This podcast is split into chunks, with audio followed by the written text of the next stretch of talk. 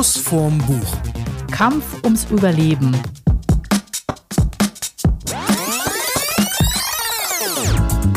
Hallo zusammen. Eine neue Folge von Schuss vorm Buch und Kampf ums Überleben geht heute los mit Bienen und dem Nordpol. Wir kämpfen am Nordpol und wir kämpfen um die Bienen. Ist das richtig so? Also ich glaube, wir haben ein ganz äh, weites Spektrum heute, keine Angst. Wir haben sowohl einen Roman als auch ein Sachbuch mitgebracht und ich glaube, es gibt einfach sehr viel Diskussionsbedarf. Ja, das ist übrigens das erste Mal, dass ich ein Sachbuch lese, das äh, in der SZ empfohlen wurde. Ich bin ja so ein Typ, ich, ich mag ja überhaupt keine Buchempfehlungen aus diesen Zeitschriften, Zeitungen wie SZ, Zeit, Frankfurter Allgemeine und vor allem schon gar nicht aus dem Feuilleton, weil ich in der Regel immer festgestellt habe, dass die mir dann überhaupt nicht gefallen. Es ist eigentlich so, dass wenn ein Buch im Feuilleton empfohlen wird, kann ich schon davon ausgehen, dass ich es nicht lesen muss. Und warum hast du es jetzt gelesen? Weil ich das Thema so spannend finde. Ähm, ich dachte mir, wir sind ja in einer Zeit, in der wir eigentlich relativ wenig Probleme haben gerade. Und wir wollten jetzt auch mal so einen ganz leichten, krisenfreien ja. oder nee, auch nicht dachte, behafteten Podcast. In diesen machen. fantastischen Zeiten, Corona ist vorbei. Ähm, alles andere ist ja auch gut. Das Wetter ist toll. Und dann dachte ich, äh, wir könnten einfach mal. Du meinst, wo es mit der Ukraine und äh, Russland auch so gut läuft? Ja, das können ist wir alles, mal so einen leichten. Ja, einfach um den Leuten auch mal zu sagen, so positiv geht es nicht immer weiter. es können auch, können auch noch harte Zeiten kommen. Und ähm, ja, da habe ich mir mal der Kampf um den Nordpol, die Arktis, der Klimawandel und die Rivalität der Großmächte von Michael Paul oder Michael Paul, ich weiß gar nicht, ob es ein Engländer, ich glaube, es ist ein Deutscher, Michael Paul, glaube ich, äh, gekauft, weil ich es spannend fand, weil ich mich mit dem Thema Nordpol irgendwie, wir, wir hatten ja schon mal eine Entdeckung der Antarktis, der Arktis und so, diese ganzen äh, hatten wir schon mal in der Folge. Aber irgendwie fand ich es mal spannend, da noch ein bisschen äh, jetzt mich mit dem Nordpol unter den Aspekten zu beschäftigen. Was passiert denn da demnächst? Weil da passiert einiges. Ja, also wir hatten ja die Arktis äh, nicht unter den äh, Aspekten, was gibt es da an Bodenschätzen, was gibt es da wirtschaftlich zu holen, sondern eher, da waren die Leute ja noch drauf, sie wollten äh, der Erste am Nordpol sein und da ein Fähnchen hinstecken, während jetzt auch wieder Fähnchen gesteckt werden, aber halt auf eine ganz andere Art und Weise, oder? Ja, und lustigerweise auch ganz woanders. Ganz woanders. Ja, die, äh, die Russen haben tatsächlich äh, am, äh, einen, am Meeresgrund in 4000 Meter Tiefe eine Fahne gesetzt, oh. um ihren Anspruch auf ein bestimmtes Gebiet äh, da oben äh, zu verstärken. Naja, nur für äh, Hörer, die denken und Hörerinnen, das ist jetzt vielleicht nicht so ganz mein Thema. Äh, vielleicht stellen die beiden ja noch was anderes vor. Ich habe dabei von Maja Lunde die Geschichte der Bienen. Ich habe ja schon mal die Geschichte des Wassers vorgestellt. Ähm, und das war Teil 2, quasi das zweite Buch nach die Geschichte der Bienen. Und ähm, mir hat das mit äh, mit Teil 2 schon super gut gefallen. Aber äh, ich muss sagen, Teil 1 finde ich eigentlich noch eine Runde stärker. Also von der Gesamtthematik. Also einmal bezieht sie ja auch den ganzen Klimawandel. Bei den Bienen jetzt. Ja. ja. Ähm, also ist, die Bienen ist der erste Teil. Die Bienen ist ah, okay. der erste Teil und was ich daran total spannend finde, ist, ähm, man muss jetzt nicht denken, das ist so Anleitung zum Imker sein, wobei das auch ganz nett wäre. Das ist nur so ein Beiwerk äh, sondern ein Biwerk. Ein Biwerk. Ähm, die, sie erzählt halt irgendwie sehr viele Geschichten parallel und äh, macht da so ein ganz eigenes Universum auf. Das finde ich total grandios, weil es einfach nicht nur um Bienen geht, aber sie zieht das ganze, die ganze Geschichte eben anhand der Bienen auf. Über eine Zeitspanne von, weiß ich nicht, Ende 18. Jahrhundert bis äh, einem 22. Jahrhundert. Also so richtig, es geht von ein bisschen Historienromanmäßig bis Richtung Fiction, fiktionale, wie könnte die Welt in Zukunft aussehen. Also das ist wirklich ähm, ganz breit gefächert. Mit oder ohne Biene? Also Natürlich immer Zukunft. mit Biene. Immer mit Biene. Naja, äh, ohne Biene, aber auf der Suche nach Biene sozusagen. ohne Biene, aber auf der Suche nach Biene. Wir haben ja mal eine äh, Doku gesehen, das fand ich so, so, so, so, so durchgeknallt, dass die, äh, wie hieß die noch? Das war die Serie Rotten bei Netflix, glaube ich. Ne? Ja. Und da gab es eine Folge äh, Honeygate. Honeygate. Genau. Wo Bienen geklaut wurden. Das fand ich so absurd. Also, dass das wirklich in Tälern da, wo war das nochmal? Irgendwie in San Fernando Valley oder so ähnlich? Ja, in Kalifornien. In Kalifornien äh, ganze Bienenvölker geklaut werden. Also, das äh, ist auch ganz spannend. Das wird hier auch so ein bisschen, also ich glaube, bei dem Buch bin ich total verlockt, weiß jetzt nicht, mit welchem wir einsteigen wollen, deinem oder meinen. Erst, erst die Erfrischung und dann die Bienen oder erst die Bienen, dann die Erfrischung? Ja, fang einfach mit den Bienen an. Das ist irgendwie, Bienen sind immer, Bienen sind Freunde. Also, was ich mache das ja total ungern, aber in dem Fall würde ich ganz gerne den Klappentext vorlesen, weil ich den spannend finde. Nee, in, insgesamt sehr treffend, weil dieses Buch, wie ich schon gesagt habe, ist ja so ein ganzes Universum und da treffen einfach mal drei Geschichten aufeinander. Und ähm, ich will gar nicht zu viel erzählen, aber wenn ich den Klappentext vorlese, habe ich nicht mehr verraten, als man jetzt kauf, äh, wissen würde, wenn man es kauft. Alles klar. England im Jahr 1852. Der Biologe und Samenhändler William kann seit Wochen das Bett nicht verlassen. Als Forscher sieht er sich gescheitert. Sein Mentor Rahm hat sich abgewendet und das Geschäft liegt brach. Doch dann kommt er auf eine Idee, die alles verändern könnte. Die Idee für einen völlig neuartigen Bienenstock. Also das ist quasi der erste Handlungsstrang, der losgeht. Und sie schreibt es auch so, es ist quasi immer, eigentlich kommt immer äh, die erste Geschichte, die zweite Geschichte, die dritte Geschichte. Und hier ist eben ähm, der Biologe William, also die Kapitel heißen dann immer William. Dann gibt es die zweite Geschichte. Ohio, USA im Jahr 2007. Der Imker George arbeitet für seinen arbeitet für seinen Traum.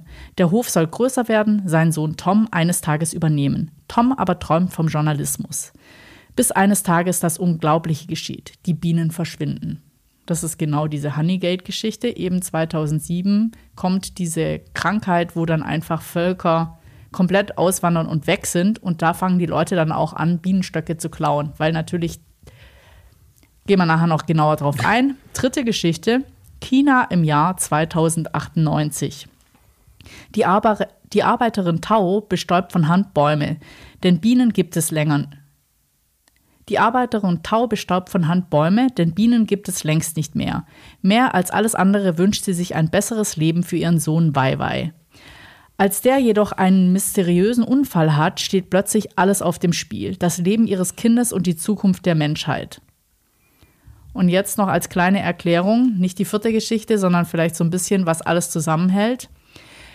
Wie alles mit allem zusammenhängt. Mitreißend und ergreifend erzählt Maya Lunde vom Verlust und Hoffnung, von Miteinander der Generationen und dem unsichtbaren Band zwischen der Geschichte der Menschen und der Geschichte der Bienen.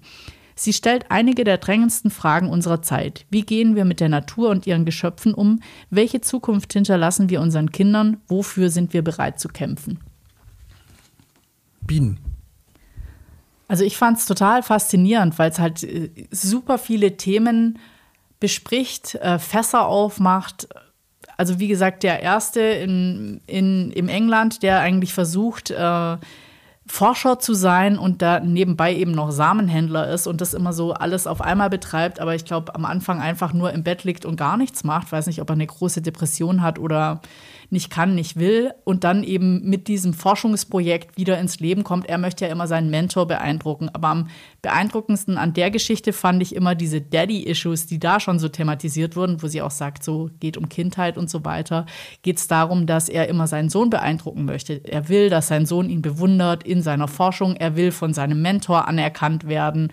Mm, das ist so sein größtes Ziel. Währenddessen seine Tochter ganz viel Forschungsarbeit. Sie fragt halt immer, Vater, kann ich deine Bücher sortieren? Kann ich irgendwie bei dir sein? Die macht Zeichnungen und so weiter. Und ähm, das äh, respektiert er immer gar nicht so. Die läuft so mit, wo man so genauso einmal die Rolle von vielleicht Frauen in der Forschung oder zu der Zeit oder was sie dürfen, quasi möglichst früh verheiratet werden. Also das ist so das große Ziel oder das ist auch das in dem Auftreten. Nimmt sie damit in, die, in diese Story rein und diese Daddy-Issue-Geschichte gibt es eben auch in der zweiten Geschichte, wo dieser äh, Imker, der hat, der macht so eine, nicht doch eigentlich schon so eine ökologische Imkerei, also nicht mega wirtschaftlich mit irgendwelchen schrecklichen Bienenstöcken, die er dann überall rumfährt, sondern der hat so ein paar Kunden, wo er halt hinfährt, damit die äh, Bäume bestäubt werden, weil sonst ja nichts passiert. Also werden die Bäume nicht bestäubt oder die Heidelbeeren nicht bestäubt oder die, hm, gibt es auch keine Blueberry Muffins und alles andere eben auch nicht. Und der möchte, dass sein Sohn das übernimmt, der will aber gar nicht. Der möchte eigentlich einen ganz anderen Job machen und wird immer nur so ein Stück weit gezwungen, dann, wenn es wieder einen Arbeitseinsatz gibt, zurückzukommen. Ich bin ja jetzt Greenpeace-Mitglied geworden. Echt? Ja. Fand ich sehr nett, ein Overrad. Stand ein kleiner Junge bei mir vor der Tür und hat mir ein iPad unter die Nase gehalten und meinte dann, was glauben Sie, wie viel, wie viel Fläche äh, äh, Regenwald werden pro Minute abgeholzt? dann hat er mir so drei Zahlen und dann ging das so, hat er mir zehn Stück und ich hatte alle richtig. War, glaube ich, enttäuscht, weil er wollte mich eigentlich damit irgendwie so ein bisschen so wow und so. Und da sind sie doch auch überrascht und funktionierte sein ganzer Plan nicht mehr. oh, hast du wieder einen herausgefordert? Ja, ich hatte immer 18, B, 13.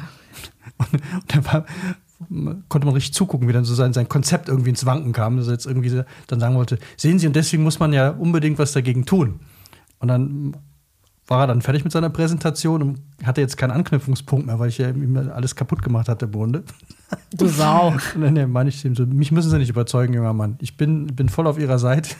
Sie wollen mir doch garantiert jetzt irgendwas andrehen, oder? Das ist doch Ihr Job jetzt hier, irgendwie mir was zu verkaufen. Ja, eine das hast du mir gar nicht erzählt, dass du geworden bist. Eine Mitgliedschaft. Sie müssen, Sie müssen mit, Sie sollten äh, überlegen Sie, äh, vielleicht sollten Sie, also ich soll Mitglied bei Greenpeace werden, verstehe ich das richtig? Ja, dann habe ich gesagt, ja, ich mache zum Beispiel, wir machen den Podcast für ADH und äh, wir haben jetzt hier Aktion Mensch äh, und so, auch ein Los und ich sage, ja, was kostet das denn bei Ihnen? Und dann war er halt so aus seinem Konzept gebracht, dass er erstmal nachgucken musste und meinte dann zu mir, was ich dann wieder sehr nett fand, also, ähm, Ihnen würde ich ja sogar die studentische Mitgliedschaft anbieten. Und da dachte ich, ja gut, was kostet die denn? Ja, 10 Euro im Monat. Ich sage, alles klar. Dann habe ich, ist mir eingefallen, dass ich irgendwo bei Twitter letztens gelesen habe, dass ein Postbeamter, so, so ein Paketausfahrer geschrieben hat, er würde sich freuen, wenn ihm ab und zu mal Leute bei dem Wetter was zu trinken anbieten würden an der Tür. Ja. Und dachte ich, das war, war nämlich auch total heiß. Dann habe ich ihn erstmal reingeholt in die Küche, habe gesagt, sie müssen erst, sie wollen bestimmt was trinken, oder? Wie alt war der denn? Maximal 18, maximal. Das war so ein, irgendwie so ein pubertierendes Bürschchen. Aber es hat sich jetzt gerade eher angehört, als hätte ein Zehnjähriger ja, versucht, äh, dir was zu verkaufen. Ich dachte mir, der muss, also ich hätte den jetzt für 14, 15 gehalten. Aber. Ähm, Wahrscheinlich muss der mindestens 16 sein, ja, sonst darf er den Job nicht machen. Deswegen denke ich, war der älter, als, als ich dachte. Also du hast ihn so super eingeschätzt wie er dich, dass er dir eine studentische. Äh, wir waren da auf einer Länge. Äh, und dann habe ich ihn reingeholt, habe ihm erstmal ein Glas Wasser gegeben, war total happy ähm, weil er wirklich heiß war. Und dann ähm, meinte er, er hatte das alles ausgefüllt und dann sage ich, komm, ich mache das jetzt für drei Monate. Ne? Also ich mache das erstmal. Dann meinte er, ich müsste aber mindestens drei Monate Mitglied bleiben. Weil sonst kriegt, muss er seine Provision zurückzahlen. Da ich gesagt, okay, alles klar. Mindestens drei Monate bin ich jetzt dabei. Dann habe ich das alles unterschrieben. Und habe gesagt, wie komme ich aus der Nummer wieder raus, wenn ich will? Meinte er, ja, kein Problem, müssen wir nur da und da eine Mail schicken. Und dann habe ich, okay, alles klar. Dann kriegte ich auch, während er noch da war, eine Mail von Greenpeace, wo das alles drin stand. Ich sage, okay, super. Und dann hat er mir ganz stolz noch zum Abschied ein Geschenk gegeben, was er schon fast vergessen hat, weil das alle kriegen. Und jetzt kommt der, äh, der Schluss, warum ich da jetzt Link zu den Bienen. Ja, warum mir das gerade einfällt. Das war nämlich eine, äh, eine Samenkugel, die man auf seine Wiese schmeißen soll. Und äh, dann Wie heißen ist es die so nochmal? Die haben doch auch so ein Seedball. Ja, genau. Und dann hat man ganz viel buntes, äh, äh wie heißt es, Pflanzen? Wildblumen. Wildblumenwiese Blumen. hat man dann. Das, was ich nie sehe. Und die müssen wir unbedingt noch einpflanzen. Äh, die liegt nämlich noch in Ovra. Das, das fiel mir gerade ein, weil ich das so nett fand. Ja, Mats, jetzt ist auch zu spät. Wieso? Naja, weil jetzt gerade einfach alles ausgetrocknet ist und jetzt brauchst du die Wildblumenwiese auch nicht mehr. Also wir im Frühjahr wieder. Also ich habe mir das so überlegt, wir stecken die ab. Ich bastel uns dann so ein, ähm, so, so ein Crime Science äh, ja. Zäunchen, äh, Flatterband. Ja. Und dann machen wir das so, so Slinkershoe-mäßig, dass wir dann so ganz klein und dann pflanzen wir das da ein und dann. Vielleicht im Vorgarten. Mit kleinem Schild, äh, äh, Seedball ja, von nee, Greenpeace. In so, in so einem eigenen Kasten. Das fände ich cool. In so einem eigenen kleinen Kasten. Ja. Dann bauen wir aus den Märklin-Sachen, die ich noch habe, machen wir immer neue Szenen. Das werden wir dann dokumentieren. Das ist eine tolle Idee. Ja, mega. Weil ich habe jetzt noch äh, ganz viel von diesem Märklin-Shit, glaube ich, da rumliegen. Außer ich habe das alles schon deinem Vater geschenkt. Kann auch sein. Muss naja, so ein, paar, so ein paar Personen kannst du vielleicht zurückfordern. Ja, müssen wir, das finde ich aber gut, wenn man dann so auch, dann können wir auch so ein, so ein Echt, hast du denen auch die ganze Leute? Ich weiß nicht, ich muss mal gucken. Aber da können wir mit, ich habe ja noch Züge, habe ich auf jeden Fall noch, dann können wir immer so ein kleines Ding da in den Vorgarten stellen. Ja, aber du weißt schon, dass man es auch gießen muss, weil sonst kommt da nichts. Ja, das gieße ich Momentan. Dann. Ja, weil da, da denke ich dran. Ich habe sogar den ukrainischen, äh, äh, äh, die ukrainische Fahne begossen. Also du hast ja da auch um die um meine ukrainische Fahne, die ich geschenkt bekommen von den Ukrainern, die bei uns die Möbel abgeholt haben.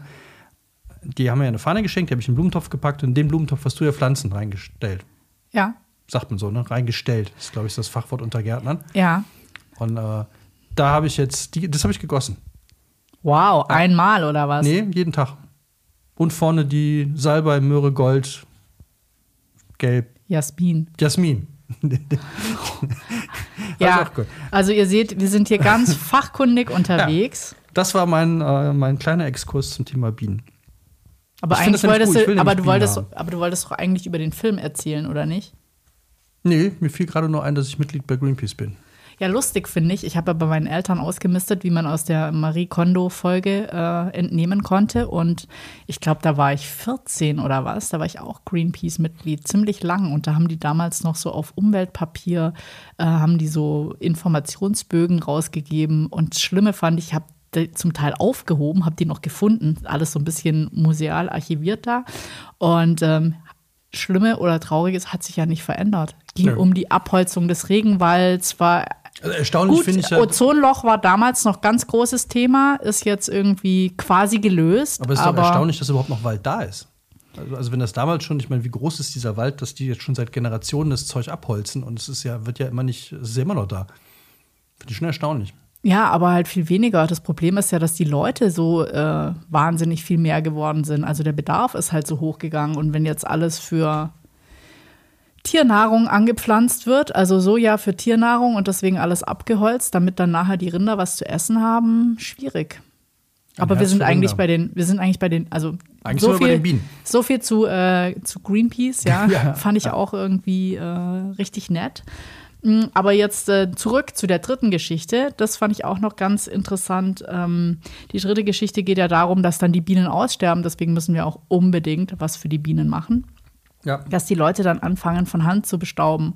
Und ähm, da zeichnet sie halt auch so ein, ja, dystropische Zukunft, ähm, dass USA und Europa quasi am Arsch sind, äh, aufgrund der zu langsam reagiert, äh, alles an die Wand gefahren. Der einzige Kontinent, wo es noch halbwegs läuft, ist, also die daraus resultierenden, ich meine, keine Bestäubung, keine Früchte, kein Lebensmittel.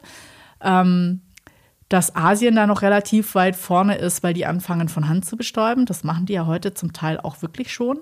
Und dass die ganzen Generationen halt, dass die als Kinder, die dürfen bis acht dürfen die was lernen, aber nur die Basics, weil mehr brauchen sie ja nicht, weil dann werden gleich ihre Fingerchen und ihre Fingerfertigkeiten gebraucht, um Bäume zu bestäuben. Das hat sowas, ich finde ja immer diese, diese äh, wie heißen die, Zen-Gärten.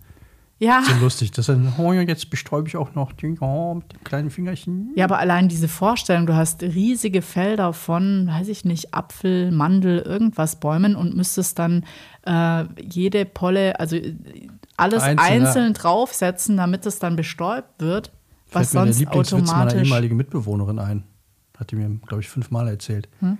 Begegnen sich zwei Birnen die eine fliegt, die andere hängt am Baum. Da sagt die, die am Baum hängt, zu der, die fliegt, hä, Birnen können doch gar nicht fliegen. Da sagt die, die fliegt, ich bin die Birne Maya. Hat die mir, glaube ich, fünfmal erzählt. Falls ich ihn nicht verstanden habe. Ah. Oder so. Mhm. Oder es war einfach ihr Lieblingswitz.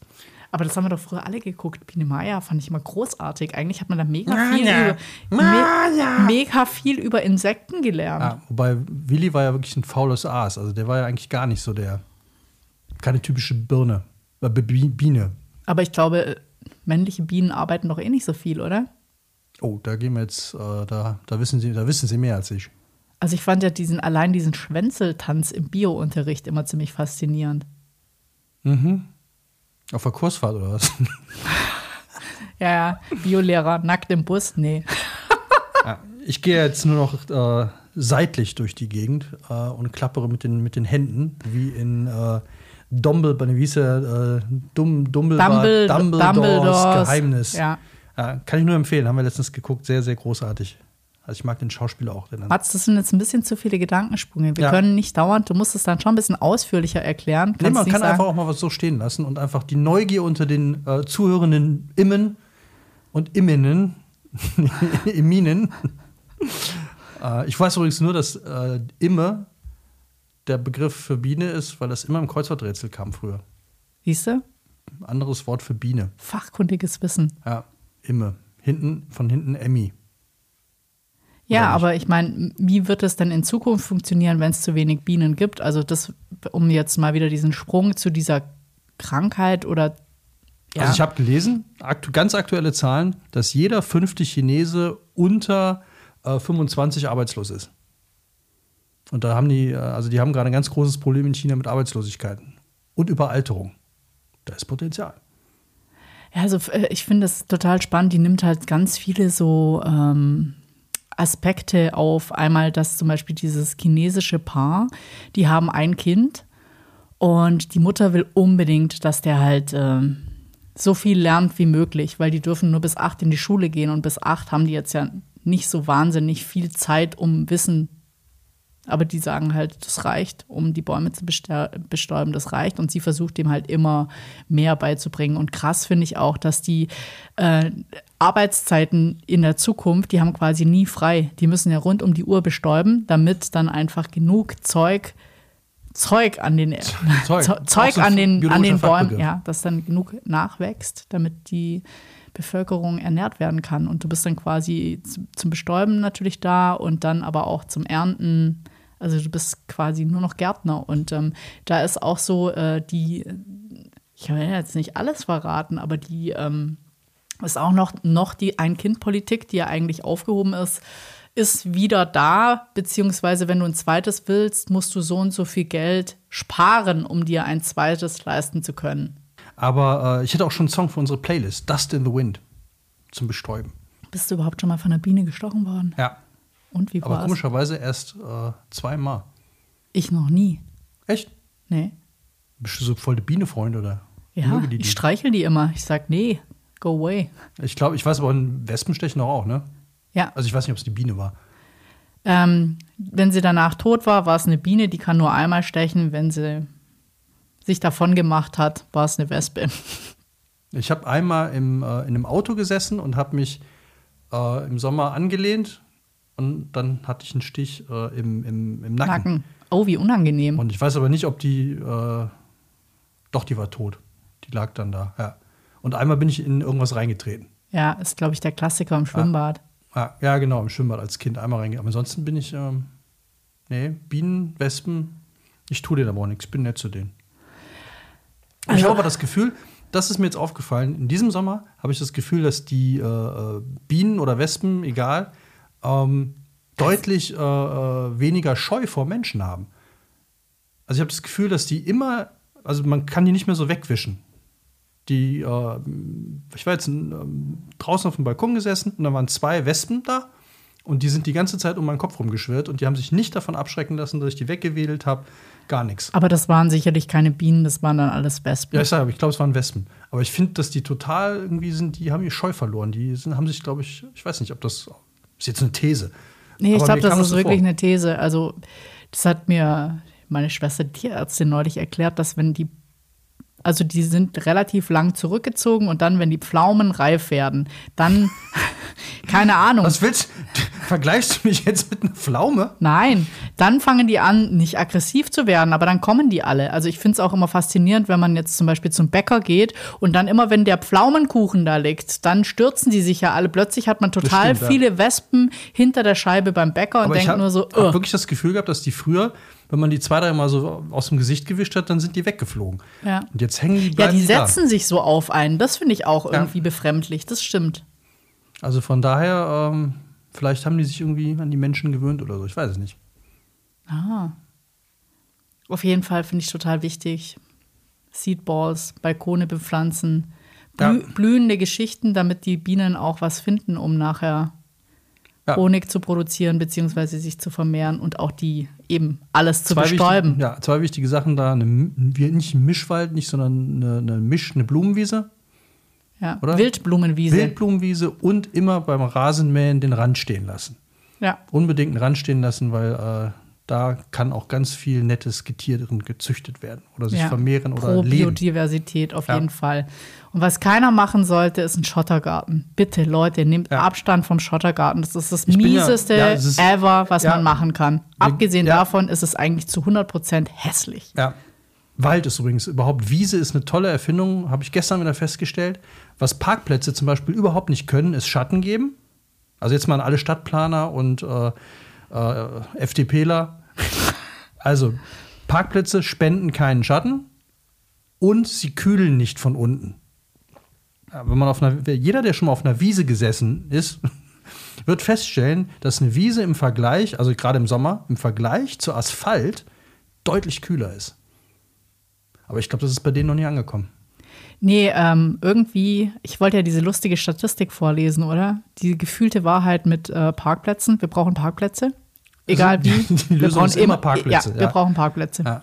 Also das finde ich auch ganz schrecklich und, und Bäume sind ja auch toll. Ja, aber das fand ich die schlimmste Diskussion. Hier äh, ging es ähm, drum, in einer Straße sollte eine Art Allee gepflanzt werden. Allee heißt ja eigentlich immer, dass mindestens zwei Bäume sich gegenüberstehen, beziehungsweise äh, eine ersichtliche Reihung stattfindet, die nicht so weit auseinander ist. Auf jeden Fall äh, ging es den ganzen Einzelhändlern darum, nein, das geht nicht, wir brauchen Parkplätze. Und das Lustige ist, immer wenn man durchfährt, also abends ab 18 Uhr ist es total leer. Das heißt, natürlich stehen da nur Leute, die einkaufen gehen, aber es gibt ein Parkhaus unwesentlich, also 150 Meter weiter. Ich habe so das Gefühl, die Leute auf dem Land sind so beinamputiert, da läuft keiner fünf Zentimeter freiwillig. Du schaffst ja, eher in der Stadt die 10.000 Schritt als auf dem Land. Und das Konzept Schatten kann man auch sehr gut sehen. Die haben ja hier auch irgendwann mal den, den Marktplatz neu gemacht und haben ja eine einzige Katastrophe dahin gebaut. Also der Platz ist schräg, im Winter fällt man auf die Fresse und im Sommer haben sie noch ein äh, mobile so, Bäume, so die einfach nicht groß ein werden Wasserspiel können. dahingestellt, äh, also so ähm, Wasserfontänen. Wasserfontänen, die aus dem Asphalt kommen, äh, aus den Steinen kommen da. Und äh, wenn man dann mal guckt, ist ja gerade ein bisschen warm ab und zu, wenn man dann mal guckt, wo die Leute sitzen, immer im Schatten, ist total strange. Also so wirklich, die sitzen dann an den unmöglichsten Orten, also wo man auch gar nicht bequem sitzen kann, weil da keine Bänke und nichts sind, aber wo Schatten ist. Und da dachte ich mir, es ist doch eigentlich, aber es ist wahrscheinlich viel zu weit gedacht, wenn man da einfach die Bäume gelassen hätte, die da mal waren, dann hätte man ja Schatten gehabt. Ja, aber ich kann dir auch sagen, warum das nicht so gelaufen ist. Weil die Kreissparkasse da ein total hässliches Gebäude. Ich bin übrigens ein totaler Gegner der Kreissparkasse. Ja, ich auch. Die bauen hässliche Gebäude, nehmen viel zu viel Geld und haben einen scheiß Service. So, das möchte ich jetzt hier mal in aller Deutlichkeit gesagt haben und das relativiere ich auch nicht. Punkt. Sehr gut. so, und die haben dann hässliches, nee, also ich glaube, immer diese hässlichen Gebäude überall hin. Vor allem, da ist ja überhaupt keiner drin. Ja, aber das ist so, äh, der Planungszeitraum oder der Planungshorizont ist so lang, dass man, oh, Digitalisierung, hups, Online-Banking, hups, ah, ich hole nur noch Geld und mache alles andere von zu Hause aus und brauche keinen Service-Schalter. Ich meine, da arbeiten zwei Leute in der Bank. Das ist, es ist ultra peinlich, da so ein riesen Ding hinzusetzen. Ja, ganze Platz, man hätte da wunderschön Cafés, Restaurants, alles Mögliche. Und ein paar Bäume vor allem hätte man lassen können. Also das Konzept Baum und Schatten finde ich nach wie vor. Also Natur ist eh Ja, aber ich Konzept. kann dir sagen, also als alter Landschaftsplaner ähm, es ist einfach anstrengend, einen bestehenden Baum in den Höhen auszurechnen. Da sitzt du Stunden und hast nachher kein Geld verdient, weil du einfach nur geguckt hast, wie bekommst du die Landschaft so hinmodelliert, dass dieser Baum stehen bleiben kann. Und ich finde es eine Schande, dass diese Bäume weggemacht worden sind, so, ja. so oder so. Also das ist einfach oberpeinlich, was da für ein Platz rausgekommen ist. Und das ist aber ganz oft so, auch bei der Pflanzung der neuen Bäume, das will ja auch immer keiner hören. Nein, wir brauchen Parkplätze. Nee, und der Punkt ist ja der, äh, die Parkplätze sind noch nicht mal schuld. Wenn da keine Autos stehen würde, dann würde die Stadt sich auch erhitzen, aber sie könnte nachts auch wieder abkühlen. Problem ist, dass das Auto die Hitze hält, weil die Hitze nicht weg kann. Ja, und auch ganz, was äh, Autos und Asphalt auch nicht können, ist ein Habitat für Bienen bilden. Nee, aber sie können auch keinen öffentlichen Raum machen und irgendwie Aufenthaltsqualität bieten. Überleg mal, diese ganzen Reihen an Parkplätzen. Also wir haben hier eine Eisdiele, da könnte man wunderbar draußen sitzen, macht mal ein paar Schirme oder besser noch große Bäume drüber. Wenn man da einfach mal drei Parkplätze in Anspruch nehmen würde, hätte man einen tollen Außenbereich. Aber nein. Blumen wären super für Bienen, aber Autos und Parkplätze bringen der Biene Nichts. Ja, aber spannend finde ich ja, dass sie jetzt in Barcelona machen sie das schon, in Paris fangen sie damit an, versuchen halt ganz gezielt Begrünung in die Stadt zu bringen. Ich meine, steht irgendwie, eigentlich muss es jeder machen. Sowas wie Fassadenbegrünung ist ja ganz weit vorne, macht nur niemand. Und das Problem ist, die, die es machen, die, wenn, die, wenn sich keiner um die Fassadenbegrünung kümmert, also wenn es nicht voll automatisiert ist, dass es gegossen wird, dann geht es halt auch ein. Ich glaube, die FDP würde die Parkplätze dann grün anstreichen als Stadtbegrünung. Vielleicht. Ja, Aber nur mit Porsche drauf. Wegen der Gratis-Mentalität. Ja. ja. Wahnsinn. Ja. Wir wollen uns nicht weiter aufregen. Macht was für die Bienen. Ja, macht was für die Bienen, macht was gegen Parkplätze und engagiert euch für irgendwas Schönes. Zum Beispiel für den Nordpol. Kann man sich für den Nordpol engagieren? Um mal einen ganz äh, eleganten Schwung rüber in die, äh, in die Kälte. zu wagen. Ähm, ist es da überhaupt noch kalt? Ja, es ist noch kalt. Ich lese nur mal einen Satz vor, der interessant ist, ähm, um mal so einen kleinen Eindruck zu haben, worum es hier in dem Buch geht. Ähm, das Nordpolarmeer ist mit rund 14 Millionen Quadratkilometern der kleinste Ozean der Erde und hat eine durchschnittliche Wassertiefe von 1200 Metern. Größte Tiefe beträgt 5600 Meter. Er ist damit der Ozean mit der durchschnittlich geringsten Wassertiefe, was den Großteil des Meeresbodens nutzbar macht. Das europäische Nordmeer zwischen Grönland und Nordeuropa verbindet den arktischen Ozean mit dem Atlantik. Die Beringstraße bildet als Meerenge zwischen Asien und Amerika die Verbindung der Arktis mit dem Pazifik. So, damit ist schon ganz viel gesagt über das, was man wissen muss, warum dieses ganze, äh, der ganze Bereich da oben sehr, sehr, sehr spannend ist, weil da ganz viele Länder dranhängen, die jetzt gerade nicht dafür bekannt sind, dass sie demokratisch regiert werden und dass sie ein großes Interesse an Umweltschutz hätten, sondern fast immer nur an Öl, Gas und Co. Und die begegnen sich da oben. Die meisten haben ja, also alle, die früher Risiko gespielt haben, werden das noch wissen, dass Amerika und Russland ja gar nicht so weit auseinander liegen. Ähm, die begegnen sich ja auf der anderen Seite. Man guckt ja immer auf die Weltkarte immer nur so und dann sieht man ja meistens nur Amerika äh, im Westen und Russland im Osten, aber man muss es ja als Kugel denken und am anderen Ende begegnen die sich. Die liegen gar nicht weit auseinander, das sind glaube ich 80 Kilometer oder so. Also diese Beringstraße, das ist wirklich nicht viel. Und ähm, die ragen halt alle jetzt nach oben auch. Und da geht jetzt der Stress demnächst los, weil das Polareis immer weiter abschmilzt. Und damit werden Landmassen frei, damit werden wird Wasser frei. Und damit äh, ist das. Was meinst du mit damit wird Wasser frei? Ja, also das, das, äh, es gibt das, ähm, das Eis, das im Meer schmilzt, das erhöht ja den, den Meeresspiegel nicht wirklich. Äh, weil Eis ja seine größte Dichte, Wasser seine größte Dichte ja, glaube ich, bei 4 Grad hat. Also wenn du einen Eiswürfel in Wasser tust und der schmilzt, erhöht er den Wasserspiegel nicht. Aber es gibt ja noch Festland da oben. Und das Eis, was auf dem Festland ist und das, das abschmilzt, wenn das ins Meer rutscht, fließt, schmilzt, dann steigt der Meeresspiegel. Und das passiert da gerade. Aber damit werden neue Landmassen frei. Und das Eis schmilzt, also das, das, was im Wasser ist, das schmilzt und das, was auf Land ist, schmilzt. Und auf dem einen Fall wird halt Land frei und im anderen wird halt einfach Habitat weggenommen, weil auf diesem Eis ja normalerweise auch noch äh, Eisbären leben. Irgendwer lebt. Auch Menschen unter anderem. Und ähm, das ist das eine Problem. Holländer. Holländer. Ja, noch nicht. Hast du eigentlich schon? Ja, ich habe eigentlich schon jetzt hier. Ich schmilzt aber schnell hier. Ja, ich weg.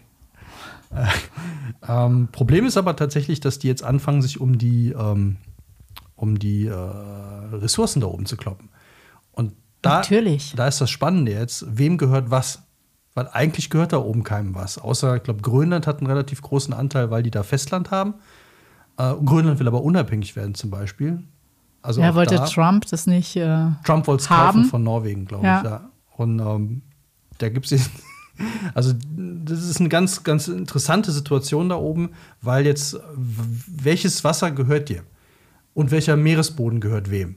Also es gibt dann so Regeln. Aber ist Meeresboden ähm, ist da Ziel, Öl zu bohren Öl, oder keine Gas, Ahnung? Hm. Alles Mögliche. Äh, fossile Energieträger. Da Juhu. sind wir wieder auch nicht gut für die Biene. Und jetzt äh, gehen, die, gehen die hin. Deswegen, ich habe ja eingangs schon erzählt, dass die Russen ähm, eine russische Fahne auf den, auf den Meeresboden gepappt haben, äh, weil die behaupten, dass ihr Kontinental, äh, Ausläufer ihrer Kontinentalplatte, die gehören noch zu ihrem Land. Ah. Und äh, da, da geht es jetzt um so Begrifflichkeiten. Ne? Also es gibt ja diese klassischen Seezonen, irgendwie so die Hoheitsgewässer, ich ja. weiß jetzt nicht, 100 Seemeilen oder so, die ja. gehören zu dem Land drumherum. Und dann kommt eigentlich ja äh, das, was allen gehört. Ja. Und eben auch kein. Ach, dieser Duty-Free-Bereich. Der Duty-Free, ja, nennen wir es mit. genau, der Duty-Free-Bereich. So, und äh, jetzt haben wir da oben aber, das hat ja lange keinen interessiert, weil es ja mit Eis zugepackt war. Und jetzt, und dadurch auch natürlich extrem schwierig war, die Ressourcen da rauszuholen. Und jetzt schmilzt dieses Eis weg, damit werden neue Schifffahrtsrouten frei, äh, die kürzer sein könnten. Und jetzt ist die Frage, wem gehört was? Und äh, da ist, das ist wirklich sehr, sehr spannend. Ich erkläre das jetzt nicht im Einzelnen. Ich muss das Buch, glaube ich, selber noch dreimal lesen, weil einfach zu viele äh, Interessen da drin hängen. Es ist aber wirklich spannend. Äh, es ist auch kein dickes Buch. Also ich habe jetzt hier im Moment, äh, wie viel ist das? Was man lesen muss, sind, glaube ich, so 230 Seiten. Und dann, nee, das ist schon Anhang. Also genau, hier. Oh, das hat aber viel Anhang. 208 Seiten. Und dann kommen etwa 100 Seiten nee, 80 Seiten Anhang. Krass. Ja, wo der halt genau erklärt, wo die Statistik. Also es ist auch so ein Buch für Leute, die, die Background-Wissen haben wollen und vielleicht selber nochmal nachgucken wollen. Und alleine die Abkürzungen sind schon fünf Seiten, woran man sieht, wie viele äh, Unternehmen, wie viele Organisationen da drin hängen, die sich damit beschäftigen. Also zum Beispiel dieser, der, der Nordpolrat, Atlantische Rat, Antarktische Rat, da gibt es tausend äh, Räte, äh, wo wir lustigerweise ist Deutschland auch in einem Rat drin als Gast oder als Zuschauer, obwohl wir mit, der Nord äh, mit, mit dem Nordpol ja gar nichts zu tun haben. Also wir haben ja kein Land oder so.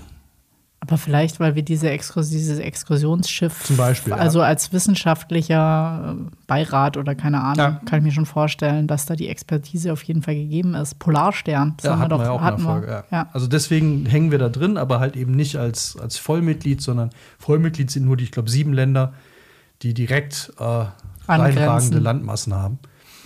Und ähm, ja, das ist. Also es ist wirklich, es ist wirklich. Ah, äh, ich dachte jetzt mehr, das wäre so ein bisschen auch. Ähm, ein Klimabuch, das ist es aber in dem Fall nicht, also wo erklärt wird, wenn das wegschmilzt, dass dann einfach äh, die ganzen, was weiß ich, Moore und so weiter. Also, auch, also das, das ja, ist ja, das auch das, mit Das drin? Schlimme ist, dass dieses Buch eigentlich davon ausgeht, äh, also der redet gar nicht mehr darüber, dass, dass das passieren könnte, sondern der sagt, was passiert jetzt. Weil, also welche, mit welchen Folgen haben wir zu rechnen, dadurch, dass das alles passiert.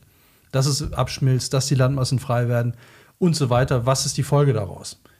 Und zwar nicht unbedingt nur für die Umwelt, da geht er eigentlich relativ wenig drauf ein, es wird auch erklärt, aber es geht vor allem um die Politik. Ah. Weil das wird der, ähm, ich habe ja gerade schon ne, Ressourcen und so weiter, und, und äh, das wird der nächste große, ähm, ja, die, die nächste große, wie sagt man, Schadensquelle, nicht so der Konflikt. Herd. Herd. Der Konflikt, der nächste Herd. Nordpol, kalt, Herd. Mhm. Konfliktherd, mhm. ja. Der nächste große Konfliktherd. Deswegen ist es ganz spannend, sich da mal, wenn man da Lust zu hat, ähm, sich mit zu beschäftigen. Äh, einfach mal, weil es gibt einen guten Einblick und man wird auch nicht so entlassen nach 20 Seiten, ich verstehe hier nichts. Ähm, und deswegen kann ich es nur empfehlen. Es ist allerdings wirklich jetzt eher, äh, es ist ein richtiges Sachbuch und auch mit, mit vielen Zahlen und mit vielen. Äh, man muss man schon, muss man ehrlich Bock drauf haben, aber wenn man Bock drauf hat, ist es wirklich spannend. Und man geht nicht ganz unvorbereitet das nächste Mal in die Eisdiele. Ja, spannend. Also ich fand es einfach nett. Ähm, ich glaube, sind beide auf jeden Fall lesenswert. Ich weiß gar nicht, ähm, ich, ich würde sagen, wer jetzt noch kein Buch hat für seinen Sommerurlaub, der kann die Geschichte der Bienen auf jeden Fall mitnehmen, weil das jetzt äh, das zeichnet vielleicht partiell eine dystropische Zukunft, aber mehr als mögliches Szenario. Vielmehr ist es auch ähm, die Verbundenheit von Familien und wie Geschichten dann wieder zusammenführen können. Es geht ähm, um ganz viele verschiedene, auch aktuelle Themen, aber es ist so, ich, wird hier hinten auch als Kommentar äh, beschwingt, dieser Roman wird Ihnen noch lange im Kopf herumsummen. Und genau dieses Gefühl hatte ich einfach auch, dass die das schafft, sehr viele Themen anzusprechen, um sehr viele Leute damit auch abzuholen, aber auf so einem sehr, es ist mit so einer Leichtigkeit total, total schön geschrieben. Man hat richtig Bock, das zu lesen und man kommt sich nicht vor. Und ich bin ja der Freund von kurzen Büchern. Es kommt einem nicht vor, als hätte man über 500 Seiten gelesen. Oh, krass. Also, das ist, aber das ist so, äh, wenn ich jetzt irgendwo in Urlaub fahre, nicht viel Platz habe und keine drei Bücher mitnehmen will, hier kriege ich quasi drei Geschichten in einem. Also so ein bisschen wie hatten wir ja auch schon mal der Zopf, da war auch die ganze Zeit die Frage, ja. führen diese Geschichten noch zusammen?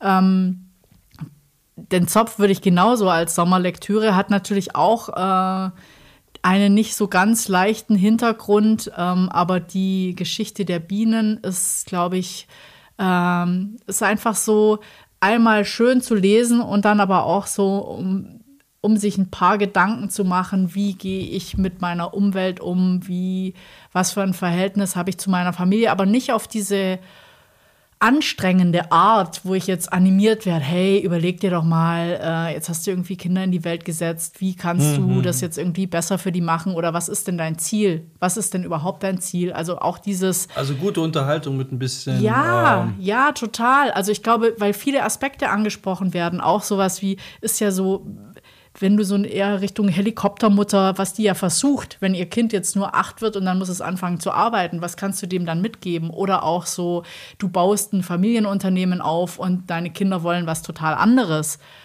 Ähm, ich finde das insgesamt so, es ist jetzt, glaube ich, schon irgendwie auch so ein krasses Fam Familienbuch. Also ohne jetzt so, du kannst es auch lesen, wenn du, wenn du keine Kinder hast. Also ich glaube, das ist. Ähm Gut, ich würde mal dann bei meinem ganz kurz äh, hinten drauf steht, und das packt es eigentlich ganz gut zusammen. Anschaulich und spannend erklärt der Experte für internationale Sicherheitspolitik Michael Paul den Wandel in der Arktis. Vor dem Hintergrund der wachsenden imperialen Machtpolitik Russlands schildert er die vielfältigen Konflikte und zeigt mögliche Wege zu Dialog und Kooperation auf. Wer die Arktis und aktuelle Geopolitik verstehen will, muss dieses Buch lesen. Ist übrigens brandneu. Also der Ukraine-Konflikt ist schon drin. Wow, das finde okay. ich jetzt äh, nur, dass man mal einen Eindruck hat, es ist wirklich gerade aus der, aus der Presse raus, also aus der Druckerpresse und äh, man kriegt wirklich einen ganz guten Eindruck, wer was, wann, wie will und was so, ähm, auch um aktuelle Sachen zu verstehen. Also nicht nur das, was passieren könnte, sondern auch das, was schon gerade läuft. Also das Buch ist von 2015. Ich glaube, die hat in der Zwischenzeit schon drei Stück geschrieben. Aber es ist kein bisschen klar. Die geht ja in die Vergangenheit, die geht in die Zukunft, kein bisschen gealtert. Äh, es ist wirklich ein ganz, ganz tolles Buch. Okay, in dem Sinne. Leute. Schützt die Bienen. Ja. Keine Parkplätze. Seedballs. Seatballs äh, Rand stehen lassen und ähm, ja, äh, Nordpol könnt ihr jetzt Unterstützt die äh, jungen, engagierten Greenpeace-Mitglieder Greenpeace mindestens für drei ja. Monate. Also an all die bei Greenpeace arbeiten, hat funktioniert. Ja. Ich äh, bleibe auch jetzt über die drei Monate hinaus auf jeden Fall mal Mitglied. Schaust mal, was passiert, wirst uns dann mal Studentenbeitrag. Wenn das ja. irgendjemand von Greenpeace hört, wirst du noch zu einem vollen Beitrag, aber. Ja, nee, dann trete ich aus. Ja, du alter Studierender. Oder ich fordere mehr Seedballs. Ja. Ja, mehr Seedballs for all. Ja. Also, Wir sollten unsere eigenen Seedballs, Schuss vorm Buch Seedballs produzieren. Oh, das, das wäre mal, wär ja. mal ein super Merch. Ja, aber wir steigen jetzt aber erstmal ein mit dem. Äh ja, schreibt uns, wenn ihr Seedballs von Schuss vorm Buch haben wollt. Ja. Und äh, ich fange jetzt an, das nächste Mal in Overath dann mit, mein, mit meinem kleinen Fotoprojekt. Fotoprojektgarten und Ja. das posten wir dann auch. Ja. Also, wenn es euch gefallen hat, dann kauft mehr Honig. Aber nur von deutschen Imkern, bitte. Nur, von Deu nur aus der Umgebung. Ja. Ja. Support your local Imme. Ja, also wir haben hier natürlich den großen Vorteil, egal wo wir hingehen, können wir quasi Honig Waldhonig schon da, kaufen. ja. mhm. Also die Bauern haben hier überall kleine Stände draußen. Das ist total toll. Und wenn ihr irgendwo in der Großstadt wohnt, geht einfach mal auf den Markt. Da gibt es auch immer Imker. Oder große, große äh, Supermarktketten haben auch oftmals Ja, da- Kooperationen genau, genau mit. hingucken. Äh, Ich war sehr entsetzt, als ich jetzt hier im örtlichen äh, Edeka, Hit, Kaufland äh, und so weiter war, dass die ganzen Honige, Honige, Honige, Honige, die da stehen, alle äh, noch nicht mal aus der EU, sondern auch aus mit Nicht-EU-Honig. Und das finde ich geht gar nicht. Also Honig kann man wirklich super lokal kaufen und äh, dann kennt man die Biene wenigstens persönlich. Birne Maya, sag ich nur. Birne Maya. Ja. damit unterstützt man einfach äh, lokale Imker, die sich auch dafür stark machen, dass in der ganzen Umgebung einfach die Dinge weiter blühen und gedeihen. Yes, also, wenn es euch gefallen hat, kauft Honig, empfehlt uns weiter euren Freunden und Freundinnen. Wir wollen wachsen, damit noch mehr Leute sich einsetzen für weniger Parkplatz, mehr Blumen. Zwei sehr empfehlenswerte Bücher. Wir wünschen euch weiterhin einen tollen Sommer. Kühlt euch runter, überhitzt euch nicht, weil Ja. wenn das Eiweiß im Hirn erstmal, Dann äh, Steif ist, dann- von Hirschhausen. nee, dann könnt ihr auch das vergessen. Also, bleibt positiv. Macht's gut. Bis dann. Tschüss.